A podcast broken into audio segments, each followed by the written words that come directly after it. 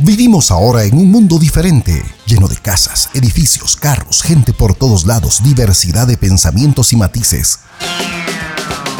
Estamos en una jungla de asfalto y cemento. Bienvenidos al podcast La Jungla con Everson Gramajo, para hablar de pensamientos, criterios e ideas y de todo lo que se nos ocurra. Bienvenidos y bienvenidas a La Jungla.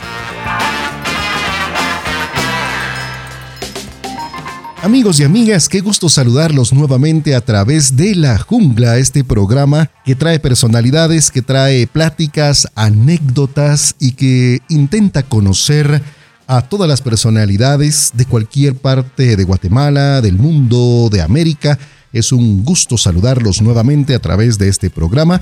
Hoy tengo como invitado especial a don Eduardo Chicará, un gran amigo quetzalteco que desde hace muchos años ha vivido en México y que él ahora forma parte de la red migrante México-Guatemala y le vamos a, platicar a él y le vamos a preguntar cómo eh, ha sido su experiencia no solo en formar esta red migrante México-Guatemala, sino también su experiencia de vivir en el país mexicano ya desde hace muchos años. Eduardo Chicará, es un gusto darle la bienvenida a la jungla. Gracias, Everson. Buenas noches, buenas tardes para quienes nos escuchan. Eh, me da gusto, me da gusto saludarlo por este medio y pues estamos a la orden. Eh, es un gusto participar en la red eh, que nos invitaron amigos guatemaltecos de California, de muchas gentes que también están trabajando en los Estados Unidos y que forman un grupo de compatriotas y que se ha formado una red muy ¿no? Es muchas asociaciones ya eh, que están viendo por todos los eh, migrantes, con toda la gente que se viene de Guatemala y que van hacia el sueño americano. Se pone un poco difícil ahorita por la situación de la pandemia. Nosotros, la verdad, para empezar, le decimos a toda la gente que nos escucha en Guatemala y que piensa en venir a pasar por México y llegar a los Estados Unidos que no lo hagan, no lo hagan porque está muy difícil ahorita. La situación del COVID, la situación de migrantes, la, migración, las leyes mexicanas están difíciles. Entonces, mucha gente ha estado detenida, presa, muchos se quedan en el camino. Lamentablemente, lamentablemente, Eduardo. Pero, eh, ¿qué le parece si antes de poder entrar de lleno a la experiencia de la red migrante nos cuenta usted cuántos años tiene de vivir ya en México eh, y sobre todo de impulsar la cultura guatemalteca? Tengo entendido que usted ha trabajado como gestor cultural guatemalteco en México y ha hecho una muy buena labor y yo creo que eh, podemos partir de ahí porque prácticamente es lo que lo da a conocer pues haciendo ese trabajo social creo que pues le abre muy buenas puertas eh, no solo a la imagen de Guatemala. Cuéntenos entonces cómo es que usted inicia ese camino en México y cómo es que mm, se posiciona como gestor cultural guatemalteco, Eduardo. Bueno, mire, este, esto sucede en el año 81, más o menos como 39 años, algo así, ¿no? Que la situación en Guatemala está un poco difícil para poder estudiar allá, eh, políticamente más que todo. Entonces este, decidimos en venirnos a estudiar a México. Nuestra experiencia fue muy buena, o sea, la, la, forma de venir fue muy diferente a lo que muchos también han, cada quien tiene su historia y su forma de venir a esta ciudad. Yo vine con la intención de estudiar, venir a hacer una carrera, y regresar, la verdad. Esa era la idea. Entonces, este, pues vino otro hermano, estudiamos aquí, él se regresó, yo eh, conseguí trabajo, trabajé 14 años en Naciones Unidas aquí en México y ahí fue cuando me quedé, me fui quedando, me fui quedando y que lo bueno era, en ese momento estaba pegando la ropa típica, las artesanías de Guatemala aquí en México. Entramos de lleno con eso, mercados, eh, entrar a la comercialización de las artesanías. Y fue cuando nos fuimos y ya la embajada se da cuenta de que había gente que estaba promoviendo esta cultura y toda esta situación. Entonces me llaman y me dicen que colabore con ellos. Y así fue como me fui quedando con que seguimos ahí en la Embajada de Guatemala apoyándolos en lo que es culturalmente en ferias internacionales nacionales aquí y hemos salido afuera también. Excelente. Entonces ahí es donde estamos de lleno en hacer promoción, más que todo se necesitaba hacer la promoción de cultura, de cómo viajar a Guatemala, y más o menos yo le di un poco más de enfoque a la ciudad de Quetzaltenango, por ser Quetzalteco. Siempre, aquí me decían, siempre, primero Shela, primero Shela, yo le digo, sí, soy de ahí, de ahí vengo, pues vale la pena promocionar Quetzaltenango. Pues qué bien que usted eh, empiece a abrirse puertas en cuanto a, a tener ese roce cultural y demostrar prácticamente nuestra cultura guatemalteca y la cultura quetzalteca en México.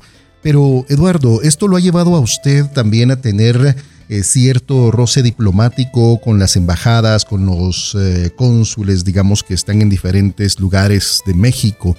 También esto lo llevó al lado de Carla Basso, tengo entendido, a inspirar la creación de la red Migrante Guatemala-México. Y ese es uno de los puntos importantes de, esta entrevista, poder conocer la profundidad de, del objetivo, de cómo cuidar, digamos, el paso de los migrantes guatemaltecos por México, que como usted bien ya lo dijo, es una situación bastante difícil. Las leyes pues están muy fuertes y por lo tanto pues no perdonan ni permiten este tipo de, de situación. Aún así, pues hay miles de personas que cruzan a diario México intentando llegar al sueño americano, ¿no? Exacto, así es. Entonces, este, la situación empieza así y nosotros, este, conjuntamente con Carla, en una ocasión que decidimos ayudar, esto empezó cuando fue la erupción del volcán allá en Guatemala. Entonces ella recibió mucha ayuda. A Carla es activista, pero aparte de eso es artista. Entonces, este, y comunicadora también de algunos canales de en Puebla de televisión. Entonces ella tiene muchas amistades y entonces me dice, mira vos, fíjate que tengo un montón de donaciones que hacer. Y fue nuestro primer trabajo que hicimos. Después empezamos y se dieron cuenta algunos en Los Ángeles. Ella platicó con algunas gentes y nos llaman eh, Walter Batres, por ejemplo, que es activista en Los Ángeles, líder eh, migrante ahí, nos dijo, miren, ¿por qué no hacemos una red ahí en México, que sea una eh, sede de la red migrante guatemalteca aquí en Los Ángeles, y ustedes conforman la red migrante de Guatemala en México? Y así sucedió y así empezamos. Llevamos como dos meses en esto. Claro, se están dando a conocer y les están abriendo las puertas. Eso precisamente iba a preguntarle eh, como organización de Red Migrante, afortunadamente han, han aceptado o los han contactado para hacer varias entrevistas ya. Sí, exacto, así es. Lo empezamos como hobby, decíamos, ¿no? Pero ahorita ya es una responsabilidad bien grande. Entonces ya tuvimos una plática e incluso hace como ocho días también eh, tuvimos la plática, nos mandan a llamar el embajador y nos dicen, ¿saben qué? Sé de ustedes, sé la labor que están haciendo, el trabajo que están haciendo, pues nosotros eh, como embajada vamos a ayudarlos también. A, eh, la ayuda es el respaldo, ¿no? Diplomático, el respaldo oficial que debemos de tener para eso. Porque cualquiera puede llegar, oiga, yo soy de la red y, eso qué es, o esa red qué, ¿va? Eh, o de hablar con algún cónsul, algún problema, como lo que han sucedido ahorita últimamente, y decir, bueno, ¿y usted quién es? ¿Para qué me da órdenes, no? Entonces todo eso ¿no? viene a, hacer un trabajo muy interesante, porque, ha habido casos muy difíciles de un, por ejemplo, un caso hace como un mes de una persona que desde abril lo mandaron, eh, un hermano lo mandó en un autobús que viene desde Los Ángeles eh, hacia la frontera, no sabíamos nosotros desde abril y en hace como un mes estaba de, perdido, no aparecía. Nos llaman y nos dicen, ¿nos pueden ayudar ustedes a localizar a un hermano? Porque dice que se, en Puebla lo bajaron en el autobús. Él es de San Martín Chileverde, que así lo conozco yo, pero parece que cambió el nombre de San Martín Zacatepec, es eso, San Martín Chileverde. Digamos San, sí, digamos San Martín Chileverde, aunque sí, así lo conocemos todos, claro. pero cuéntenos, es un caso que, que seguramente los impresionó, Eduardo ahí estuvimos y nos llaman y nos dicen, Carla, me habla, mira, fíjate que hay un caso este y ¿qué hacemos? Pues sabemos, eh, hablamos al, consulado, a un amigo, a Héctor Zipac, que lo, conocí mucho aquí en la Embajada de Guatemala, ahora está como cónsul general en San Luis Potosí. Le marcamos, le dije, mire, hay esto esto, un caso que ¿qué podemos hacer, buscarlo. Entonces inmediatamente llamamos a ADO, a terminales de buses, para que las cámaras eh, vieran la persona, me mandaron las fotografías de él y todo. Y la última vez de que lo vieron. Eh, fue un trabajo difícil porque intervino migración, la PGR, bastantes organizaciones muy y que no pues no daban, no daban. Grabó un mensaje el hermano que lo tenemos ahí en la página de la red y total para terminar pronto apareció, ¿no? Lo tenían secuestrado por ahí, habían pedido dinero, nos llama, oigan, no me están pidiendo dinero, lo tienen secuestrado, ¿qué hacemos? Total, eh, no dé dinero, no dé, y vamos a ver, y empezamos a llamar, a, lo rescataron y se devolvió para allá, de imagino que está en su casa, el amigo, ¿no? Eso fue uno. El otro hace como 15 días, eh, también recibo una llamada de Oaxaca. Me llaman y me dicen, usted es Eduardo usted tiene un amigo que se llama X, ¿no? Claro. Este, porque dice que lo conoce, pero él dice que él es una persona muy preparada porque se ve que es artista, es eh, escultor y pintor, dice él, y ya vimos su, su página, pero anda loquito, me, ¿cómo, cómo así si yo conozco a la persona? Ha puesto en Bellas Artes, eh, estudió en Bellas Artes, pintura, y fue un caso muy difícil, ¿no? Perdido en Unión Juárez, Oaxaca, así es, en un pueblito como a 20, 40 minutos de Arriaga.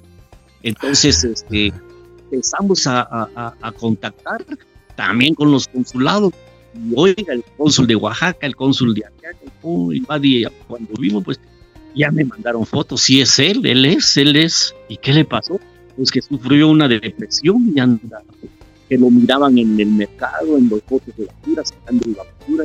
claro, prácticamente ya era un indigente. Totalmente perdido, ¿no? Entonces, y por reaccionaba y por ratos decía lo que él era, pues fue cuando le llamó la atención la gente. Total, eh, se perdió y en esos días estaba lloviendo mucho en Oaxaca, hace como 15 días. Total de que se logró localizar porque ya entró ya el grupo Beta, eh, Migración, la policía municipal de los pueblos cercanos de ahí a buscarlo, pues se localizó. Por supuesto. Y ya lo regresaron y tenemos un contacto ahí, una guatemalteca trabajando también para nosotros. Ahorita nos hemos ya puesto en varios eh, estados gente de Guatemala pues, eh, eh, como ayudantes, ¿no? Que nos están ayudando ya a esto.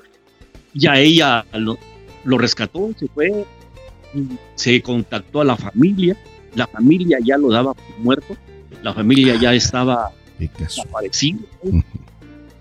Hablamos por teléfono con la familia, las hermanas, ¿no? Que mi hermano, pues nosotros pensamos que ya estaba muerto y total, mire, fue increíble y impresionante ver, eh, porque me mandaron fotos, nos mandaron las fotos cómo estaba.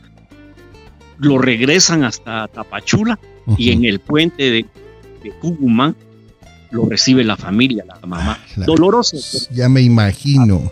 Ver a la pobre mamá bajarse de su carro y abrazar al hijo, porque lo tenían sedado también para que no se pudiera Y lo abrazaron, lo recuperaron, pues se recuperó. El amigo pues está en Guatemala lo tienen en tratamiento. Fue nuestro segundo caso. Y ahorita hay varios, ¿no? El día jueves fuimos a la casa migrante que está aquí en Apizaco, Tlaxcala.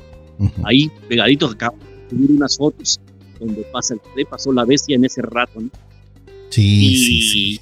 Está la casa ahí de la parroquia, es una casa migrante de un padre que está y llegamos, llegó el embajador, se hicieron acuerdos ahorita, nos contaron un caso ahorita de que una persona que venía de Guatemala logró quedarse ahí, porque ahí pasa el tren, ahí se bajaron, hay que quedar, no se lo quedaron en la calle y todo, y le dieron 18 años de dejarse a una señora. No sé qué, por qué, increíble, y la señora pues, quedó ahí, no sabían qué hacer, cómo acudir, con quién, ¿A quién? A pedir ayuda eh, legal, abogados, todo eso. Ahorita la situación cambia. Esa es una situación bastante difícil, Eduardo, me imagino que vivir esa realidad eh, en línea de fuego como ustedes lo están haciendo, me imagino que ha de ser impresionante, se han de jugar un, sinfín de emociones, de nervios, de pena, de impotencia, me imagino. Eh, ¿Cómo ha sido esa experiencia personal que ustedes han tenido? ¿Qué es lo que platican internamente después de ver esa cruda realidad de nuestros migrantes guatemaltecos, Eduardo? Es difícil, Everson, es difícil ver eso. A nadie se le desea nada de eso y es doloroso verlo, ¿no? Porque eh, no se imagina usted qué pensarán toda esa gente y de verlos, ¿no? De verlos, porque estuvimos cerca de ellos ahora, cómo están en las condiciones en que están y es increíble, ¿no? Pero mire, mucha gente aquí, la gente mexicana, se nos ha acercado a empresas mexicanas, amigos de Carla que, son de Puebla, empresarios, y nos han donado eh, ropa, toallas, jabón, gel, tapabocas, de todo, o sea que de todo.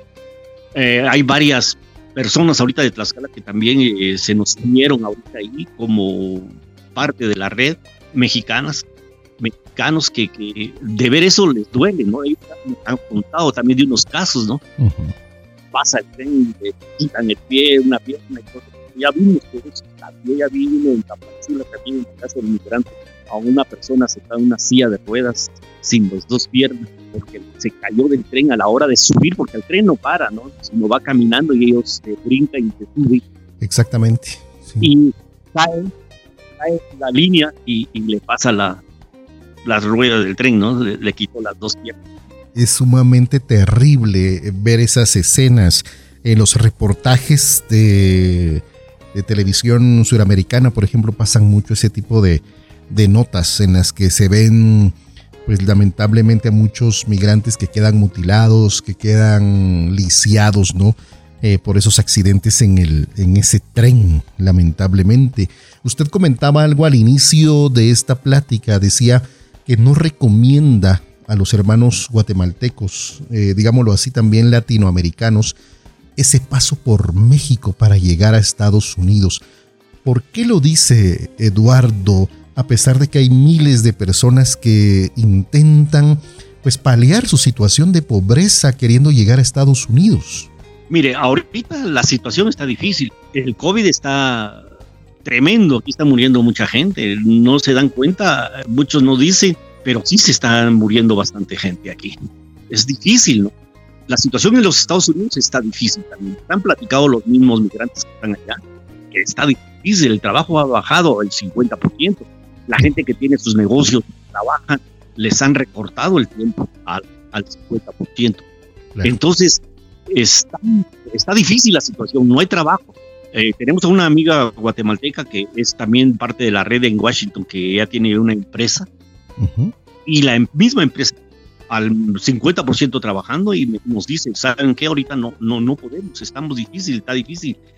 Toda la gente se está yendo, se está yendo para Guatemala. Ahorita en San Luis Potosí está llegando toda la gente que viene de los Estados Unidos hacia Guatemala. Ahí hay una casa del inmigrante de retorno. Ya no es de ir para arriba, sino es para abajo. Entonces, también ese es otro trabajo, ¿me entiendes?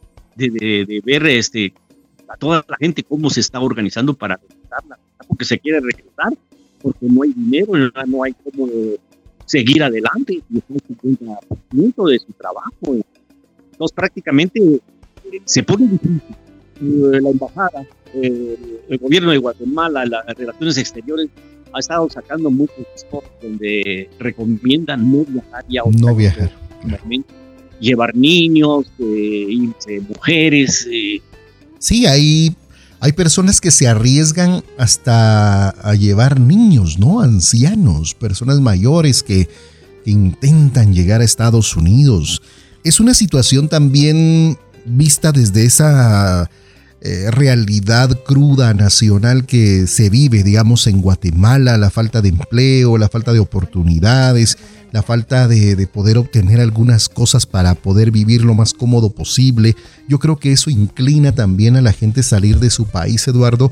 Creo que va a ser imposible evitarlo, ¿no? Pues sí, es difícil, pero mire, para eso se está trabajando ahorita, porque eh, hay un presupuesto, ¿no? Eh, donde hay mm, de todas las remesas que mandan, hay un presupuesto, hay un dinero, y es lo que está peleando todos los migrantes de los Estados Unidos, que ese dinero sea para beneficio de toda la gente que está allá. Nos han llegado noticias ahorita, pero mm, no, no creemos nosotros que eh, con Amigua eh, esté dando bolsas solidarias a toda la gente y no, nosotros que sea, vemos, queremos ver si es real, ¿no? Que, que, ayude a la gente, que estén ayudando a la gente que no tiene trabajo en Guatemala. Ahorita la, nos estamos enfocando también a través de todas las organizaciones, son miles de organizaciones ya ahorita en los Estados Unidos y ahorita en México, pues que la que tenemos nosotros ahorita aquí y ya tenemos a varias gentes contactadas, ¿no? Para empezar a trabajar eso, donde se va a llevar la ayuda a Guatemala. A, a, lo que usted dice, no hay mucha gente con muchas necesidades. Completamente. Pero esa gente que está allá venirse para acá pensando que, que, aquí está bien, no, no, aquí no está bien la situación. nosotros estamos recomendando, que está subiendo en, el, en las redes sociales, la, la, la, publicidad de que no vengas a, los Estados Unidos, no viajes, no viajes, eh, quédate en casa, mejor aguántate. Pero claro, ellos necesitan comer, necesitan. Entonces ahí es donde se va a entrar, a ver cómo se organizan para poder eh, eh, darles eh, algo, ¿no? Eh, por ejemplo, el embajador se comprometió ahorita el juez poner a su disposición abogados y todo para poder ayudar a toda esa gente que está, está con eh, problemas legales. La red está peleando de que aquí hay mucha gente de Guatemala que no tiene el acta de nacimiento, o sea, la fe de edad, que no tiene el DPI. Y a eso se le suma también que hay personas eh, hay migrantes que lo primero que hacen al llegar a México es como cambiarse el nombre, ¿no? Y se cambian de personalidad. Entonces eso los ha de confundir a ustedes también y ha de confundir a los consulados, porque la gente por temor a que los regresen no dan su verdadera identidad. Me imagino que también es otro tropiezo que se ha de dar en ese momento del, del trámite, ¿no? ¿no? No sé cómo sea realmente. Sí, mire, hay mucha gente que se cambia de nombre, saca papeles mexicanos, pero aquí tan abusados son los de las eh, autoridades mexicanas que los detectan inmediatamente. ¿no? Es difícil eh, cuando digan, no, yo soy mexicano, difícilmente les crean, ¿no? Entonces ahí es donde entran los problemas, ahí los haga falsificarse sus papeles, lo llevan a preso. Ahí los detienen y por falsificación de documentos, tantos años de cárcel. Imagínense, ahí es suerte el que pasa, ¿no? Pero es difícil, ¿no? Yo lo veo difícil. Entonces, eh, sí hay mucha, mucho problema de eso. Entonces, nosotros estamos peleando que venga RENAP a México, que nos ayuden a sacar eh, las fe, las actas de la fe, edad y el DPI y dárselos a la gente, ¿no? De poner una oficina y ayudar a toda esta gente que está aquí sin papeles, sin documentos, porque hay mucha gente.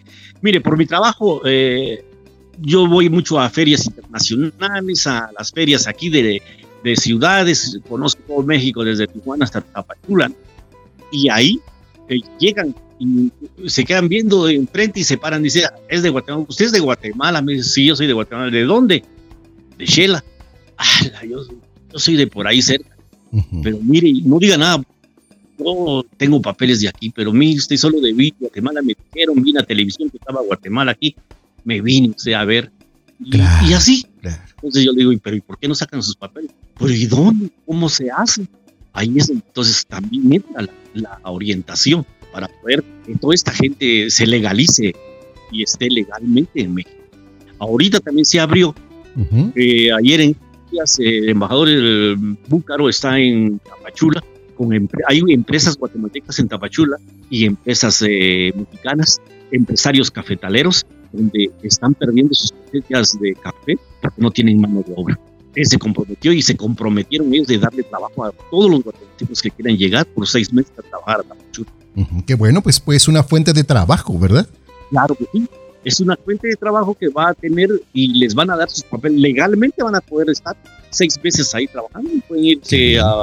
Entonces, esto se está logrando, pues, se está logrando a través de los acuerdos que se están haciendo afortunadamente ahorita tenemos un eh, Mario Adolfo Búcaro y es una persona muy abierta a todos. Es el que está trabajando más ahorita y el que nos ha, hemos estado en pláticas diciendo, no, pues esto se va a hacer, esto va a hacer, hay que ayudar y todos nosotros, pues necesitamos ayuda, ¿no? Queremos eh, el RENAP aquí por esto y por esto, la gente no se acerca a la embajada y, necesitamos abrir algo para que la gente se legalice y esté legalmente en México. Mucha gente, aquí hay más o menos unos cuantos, mm, más de 40 mil o 50 mil guatemaltecos, es lo que tenemos detectado, ¿no? Por supuesto, me imagino que han de haber miles más, ¿verdad? Yo he conocido ciudad, eh, como decir, Salcajá, La Esperanza o San Mateo, esas eh, ciudades chiquitas donde viven miles de guatemaltecos que ya están casados con mexicanas y ahí están viviendo y se cambiaron de nombre, ¿no? Eduardo, ¿y qué es lo que se habla en los pasillos de los consulados? Eh, ¿Qué es lo que comentan los cónsules en cuanto a esta situación? ¿Cómo intentan ellos enfrentar esta cruda realidad de los migrantes guatemaltecos pasando por México? Eh, para ellos es muy difícil, ¿no? Pero muy comprometidos con trabajar. Conozco la mayoría de cónsules, trabajar bastante y ayudar legalmente a, todos los connacionales, ¿no? Tratar de ayudarlos, sacarle papeles. Eh, hay muchos casos, ¿no? Eh, no, si le contara no termináramos hoy, ¿no? Sí, me imagino que ha de ser una situación bastante compleja, ¿verdad? Porque pues a veces tenemos la idea que el cónsul pues no trabaja. A veces uno, uno tiene esa impresión, ¿verdad? Que solo va a representar al país, que solo para cenas y refacciones y todo eso. Pero ya cuando eh, usted me pone estos ejemplos y, empieza a contar de ese trabajo, pues obviamente hace un trabajo bastante complejo de una relación internacional sumamente difícil, porque el cónsul, me imagino, tiene eh, no solo que soportar el problema, sino que apoyarlo en un país extranjero. Sí, es un trabajo muy difícil. ¿no? Todos teníamos esa idea antes, ¿no? El cónsul está sentado en un escritorio y sellando papeles, permisos, y vamos, y todo, y como dice usted, ¿no? A pachanga, no. Ahorita es difícil, ¿no? Por ejemplo, en San Luis Potosí había una señora eh, migrante que, la regresaron y venía embarazada, dio a luz ya con una, una niña con COVID. Híjole. Y la niña para sobrevivir necesitan, la, tanto la mamá como la niña necesitan un aparato de respiración y que se tuvo que comprar. Pedimos ayuda a Los Ángeles, a los de la red migrantes de allá. Inmediatamente respondieron de un día para otro, se le compró la, la máquina esa para el oxígeno y ahí está, ahorita está sobreviviendo ahí. A diario preguntamos cómo sigue, ella nos ha mandado a agradecer por el Facebook y nos dice muchas gracias, todo ahí la llevo espero salvarme si me salvo los conoceré personalmente. Hay mucho trabajo. El cónsul rápido, ellos no, tienen, no se manejan, no hay dinero, no hay recursos, no hay ayuda efectivo. Entonces, ¿qué hace un cónsul allá? Oigan, Ren, porque ustedes pueden conseguir por ahí, necesitamos esto, ayuda. Y, sí, se, le, se busca, ¿no? Se busca la ayuda, tocamos puertas. Afortunadamente, nadie ha cerrado puertas, ¿no? Eduardo, eh, la, el, el funcionamiento que ha tenido eh, esta red migrante, los gastos provienen de, sus propios bolsillos, de ustedes con Carla, o también tienen algunos patrocinadores que los han apoyado, porque todo esto pues conlleva no solo tiempo, conlleva eh, manejar un presupuesto, obviamente. Entonces, eh, le pregunto esto porque pues hacemos un llamado, ¿no? hasta donde pueda llegar este programa para que los puedan apoyar y los puedan fortalecer ayuda económica no tenemos. Todo lo manejamos por nuestra bolsa, por ejemplo, viajamos y nos vamos, nos movilizamos. Ahorita que apenas empezamos a salir porque no podíamos, solo por teléfono, solo por el Facebook, todo eso. Pero ahorita salimos y ya fuimos a Tlaxcala, pues, eh, pues con esta punta, pues yo, me, llegué a Tlaxcala, Carla me recogió porque ya está en Puebla y otra ayuda de una muchacha que tiene una estética, una academia de belleza también se involucró y no fue a, era una maquillista de Carla, porque dice, ya ella me fue a traer al autobús, me fue a dejar, me llevó a almorzar a todos lados y de nuestra propia, de la bolsa de ellos, y no, no, no, ya te compré tu teléfono, no hay problema, vete, no hay un presupuesto, no hay una, un sueldo económico, lo hacemos, y a veces donan, por ejemplo, en Washington una señora, empezamos a hacer mascarillas eh, típicas y las llevamos, allá se vendían a 20 dólares, entonces las estuvimos mandando para Los Ángeles, para Washington, y a 20 dólares, y, yo tenía ahí pedazos de tela típica, empezamos a hacer, y se pusieron famosas, un diseñador guatemalteco allá en Los Ángeles, o no, y este, Hay otra señora que oyó, una guatemalteca, ya no, sé su nombre, pero dijo, la ayuda, no, pues están 400 dólares para que compren víveres y les den a todos mis paisanos. Así, solo así, es como se está haciendo. No hay un presupuesto, no hay un sueldo para nosotros. ¿Y a dónde los pueden contactar para que se unan más personas, que los puedan apoyar? Si hay amigos que nos escuchan en Estados Unidos o que nos escuchan en México, ¿cómo hacen para o cómo podrían para contactarlos y brindarles apoyo? Pues ahí tenemos una página en Facebook que se llama Red Migrante México Guatemala. Red Migrante de Guatemala en México. Entonces, eh, por este medio, por esos lados nos pueden contactar y, pues si quieren unirse a nosotros, pues gracias, también pueden hacerlo. Tenemos un contacto allá en Quesaltenango, que es Adrián Palacios, es el que nos maneja toda la, la logística de las páginas y todo esto y él también es un líder, eh, es joven, ¿no? Es eh, un muchacho que, que, fue diputado del Parlamento Juvenil y es un líder eh, joven, él tiene como 16 años, pero estamos jalando, nos ha ayudado mucho y él me comentaba precisamente hoy, mire, fíjese qué hago, porque ya me han buscado y hay mucha gente que necesita bolsas solidarias, necesitamos, ¿cómo hacemos para que me manden cosas de Estados Unidos o de México? ¿Cómo hacemos? Entonces ya vimos, ya lo contactamos a donde tiene que ser y, ver cómo para poder este, brindar la ayuda, ¿no? Por ejemplo, él ya recibió no sé cuántas bolsas de maseca y las repartió cuando muy empezó todo lo del COVID. Entonces ya se puso a ver cómo que le manden los recursos para que en Chela también ayuden, ¿no? Toda la gente, pues yo le hago un llamado a todos, porque pues todos estamos comprometidos a ayudar en, de alguna u otra forma muchos eh, amigos eh, paisanos de Quetzaltenango están en los Estados Unidos y me imagino que también eh, tus familias ya no sé cómo están, pero por medio de ellos también empezar a ayudar, ¿no? Aquí se trata de ayudar sin, sin, ver a quién o quiénes, sino que yo creo que llegó el momento de este, esta enfermedad también nos vino a sensibilizar un poco y ser otros, ser otras gentes, ¿no? Y ayudar es. lo más interesante. Así es, y sobre todo con algo, aunque sea poquito, ¿no? Eh, cualquier ayuda de cualquier tamaño puede ser bienvenida para apoyar específicamente a nuestros hermanos migrantes. Ustedes como Red Migrante México-Guatemala, Eduardo, se posicionan en el lugar de no recomendar viajar a Estados Unidos de manera ilegal. ¿Esa es su posición? Exacto, no vaya a viajar así. Está difícil viajar así ilegalmente. Ahorita ahí, ah, le, comentaba de esta amiga, de esa compatriota que tiene una empresa. Ella está dando cartas para que les den visa por seis meses y todos van a trabajar a su empresa. Ella ya habló con nosotros y ahorita estamos también ya ofreciendo eso, se pueden contactar con nosotros. Eh, ella tiene como una empresa de limpieza de mantenimiento.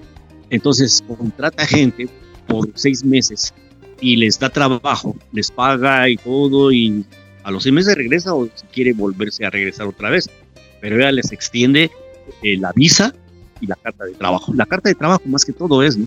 Entonces, este, hay formas de, contactarlos para que se vayan legalmente, no, no irse ilegal, porque ilegal es difícil. O sea, mis respetos para toda esa gente que se fue así y logró llegar.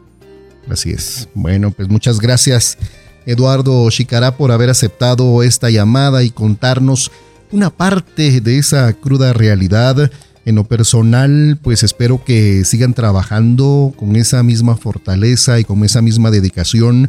Este espacio, este programa también es para ustedes. Cualquier cosa, Recuerde que estoy para servirles y si desean promocionar algo, si desean anunciar algo, ya saben que este espacio también es para ustedes. Y le envío un abrazo fuerte desde Quetzaltenango y deseo que pues el trabajo que hagan, que es muy humano, pues sea todo un éxito en beneficio de nuestros hermanos que intentan buscar el sueño americano. Gracias, Everson, muy amable.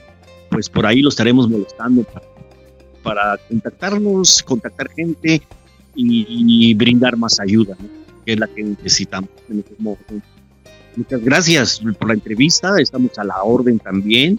Y pues a ver cuándo platica con Carla o con Walter Batres, que son los líderes ahorita que tenemos y también a todos los de allá de Washington, a Mayra y todo, a Marlon que está en la Florida, también le comento a principio de hoy, ya nos conocíamos a través de Zoom y por la mesa de Comamigua y entonces pero ahorita él también ya se ofreció y dijo los admiro, ustedes dos luchando en México, un país tan grande y ayudando a todos los nacionales que pasamos por México. Entonces tengan por seguro que vamos a tratar de, de organizarnos y hacer algo para que eh, ayuda de víveres y ayuda, lo que necesiten, una ayuda, por ejemplo, como lo, de la, eh, lo del aire, una silla de rueda, eh, lo mandaron y todo eso. Entonces, toda esa situación, ¿no? Entonces, pues estamos a la orden. Muchas gracias de veras, Everson, a la jungla, por esta entrevista y esperemos que a todos los que escuchen este programa ayuden a nuestros paisanos, a nuestros compatriotas que pasan o que están por ahí detenidos ahorita y que seguir adelante, ¿no? Pero vamos a tratar de ayudar. Muchas gracias Eduardo, eh, pues mi saludo especial para Carla Basso, precisamente ya tenemos una entrevista publicada con ella. No platicamos mucho tiempo, pero seguramente en una próxima oportunidad vamos a contactarnos nuevamente para terminar de ampliar este caso de, la red migrante Guatemala-México. De repente eh, hacemos otra entrevista ya con los dos y platicamos los tres ya en un solo programa para terminar de, de platicar de todo esto, que es un tema pues bastante amplio, bastante profundo y como le repito, pues este espacio es para ustedes también, estoy para servirles y gracias por haber aceptado esta llamada, Eduardo, le agradezco mucho. Gracias, Everson, muy amable, feliz noche a todos y siempre estamos a la orden. Muchas gracias. Amigos y amigas, esto fue La Jungla, hoy con don Eduardo Chicará desde la Ciudad de México, a quien le agradecemos haber atendido esta llamada y platicarnos acerca de esta red migrante México-Guatemala. Ustedes pueden buscar la página en Facebook, contactarlos y apoyar esta noble causa en apoyo a nuestros hermanos que cruzan México en busca del sueño americano. Esto fue La Jungla. Pronto regresaremos con un invitado más en este programa que está dedicado a todos ustedes. Gracias por quedarte con nosotros. Regresaremos pronto con un nuevo capítulo esto fue La Jungla con Everson Gramajo.